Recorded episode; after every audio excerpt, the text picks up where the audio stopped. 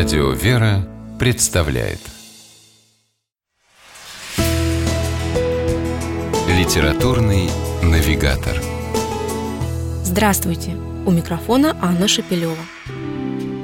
Радостно держа в руках новенькую, только что купленную, приятно пахнущую типографской краской книжку, ребенок, конечно же, не думает о том, как труден и тернист порой бывает путь книги от издателя к прилавку магазина. Да и не должен он об этом размышлять. Ведь главное, что книжка есть, что она интересная и понятная, а картинки в ней яркие и забавные. Ну а заботы о том, какой должна быть идеальная современная книга для детей и как сделать, чтобы детская литература в России снова заняла утерянные ею позиции, дело издателей.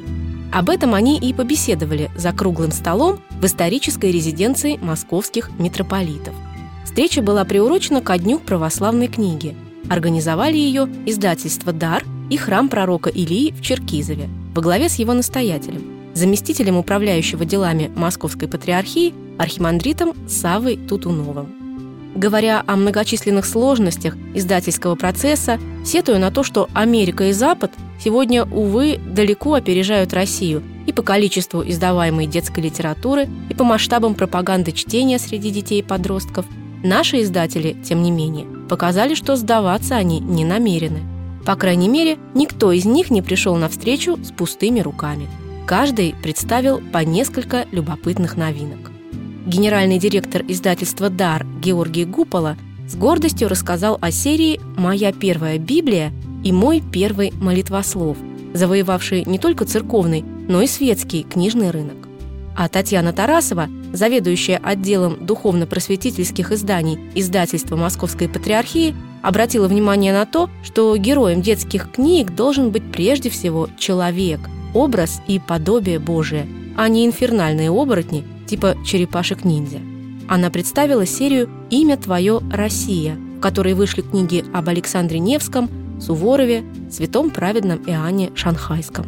Энтузиазмом заразила всех шеф-редактор детской книжной серии Настя и Никита Алина Дальская. Она заметила, что ни кино, ни мультфильмы не способны заложить в ребенка то, что закладывает хорошая детская книга. И поэтому в их издательстве старается уделять максимум внимания познавательной литературе, о чем молчат башни Кремля, тайны собора Василия Блаженного, где родился Дед Мороз.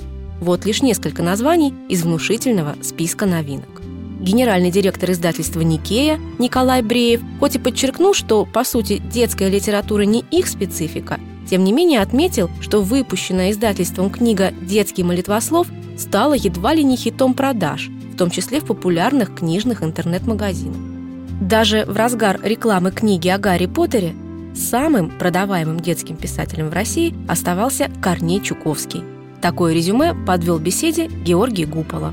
А это признак того, что у детской литературы сегодня есть все шансы на прорыв. И, судя по количеству новинок, представленных издателями, прорыв этот совсем не за горами. С вами была программа «Литературный навигатор» и ее ведущая Анна Шепелева. Держитесь правильного литературного курса.